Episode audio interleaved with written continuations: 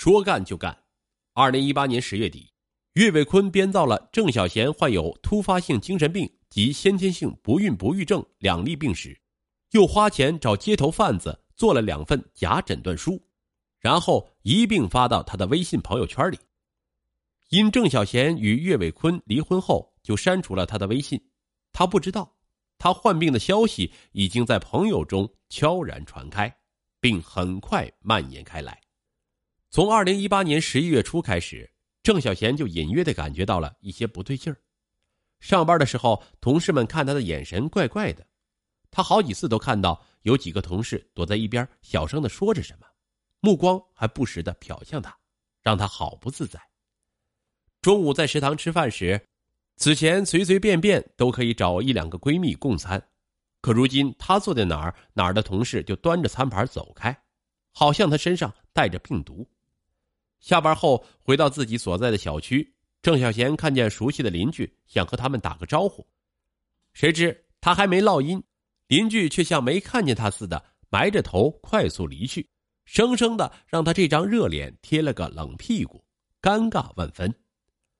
这是怎么了？郑小贤觉得好奇怪、好难过、好委屈，却又不明白问题出在哪里。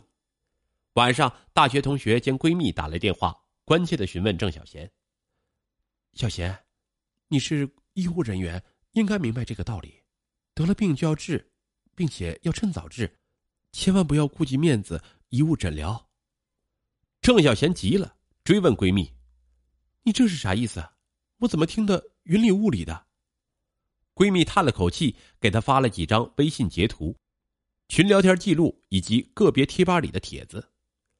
郑小贤赶紧打开阅读。一条条散发着满满恶意的与幸灾乐祸的谣言，潮水般的出现在他的眼前。郑小贤原来有突发性精神病，难怪看上去怪怪的。我和他曾在一个宿舍里住了两年，现在回想真可怕。万一他犯了病，我的小命难保。哎呀，感谢当年不杀之恩呐！我说为什么嫁了个博士又离婚呢？原来是一只下不了蛋的母鸡呀！看着看着，郑小贤的呼吸变得急促起来，气血不停的上涌，感觉天旋地转。谣言加速发酵，郑小贤感觉到自己走到哪里，哪里都有人投来异样的目光，都有人在背后指指点点。让郑小贤更揪心的事情来了：十一月二十日，郝建军找到郑小贤，见面就提分手。郑小贤问为什么，郝建军满脸嫌弃的说：“你患有精神病。”还不孕不育，这么重要的信息干嘛要瞒着我？说完便愤然离去，并将他的电话、微信与 QQ 通通拉黑。那天傍晚，郑小贤神情木然的独自徘徊在金水河畔，真想一头扎进金水河，一死百了。一阵凉风吹来，让郑小贤的大脑清醒了很多。她将闺蜜发来的截图翻出来重新看，赫然发现。最早发出郑小贤有精神病与不孕不育症的人，竟是前夫岳伟坤。他愤然找到了岳伟坤，就谣言一事质问他。起初，岳伟坤还百般抵赖，见郑小贤翻出了截图，才才承认是自己所为。面对气得脸色铁青的前妻，岳伟坤没有半点悔意。他说：“我是以其人之道还治其人之身。”郑小贤咬牙切齿的说：“岳伟坤。”你真卑鄙！岳伟坤哼了一声，彼此彼此。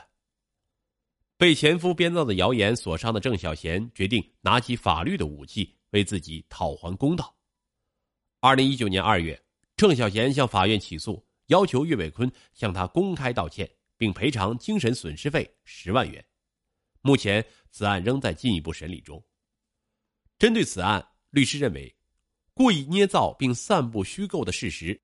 足以贬损他人人格、破坏他人名誉，情节较轻的适用于治安管理处罚法；情节严重的，比如导致被害人精神失常甚至自杀的，适用于中华人民共和国刑法。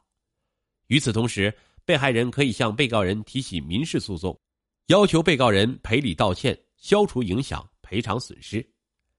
获悉郑小贤所谓的重病原来都是他的前夫捏造的事实之后，郝建军找到了郑小贤。诚恳的向他道歉，并恳求他的原谅。郑小贤狠狠的骂了郝建军一顿。都说谣言止于智者，看来你还要好好修炼才行啊！郝建军惭愧的连连点头。报复前妻未果，自己反被告上法庭的岳伟坤，如今是众叛亲离，度日如年。岳伟坤希望妻子对自己多点仰慕与崇拜，而妻子的个性却很强势，说一不二。夫妻俩对彼此的高期望值与实际生活中的表现形成巨大反差，导致情感溜号。其实感情不和可以好聚好散，而不能像岳伟坤那样采取违法的手段去伤害对方。在信息高度发达的当下，每一个人都可能会遭遇女主人公那样被谣言重伤的不幸。万一遇到类似的困境，正确的处理方式是：一、及时公布事实，予以澄清。二、收集证据，坚信身正不怕影子歪；三、运用法律武器维护合法权益。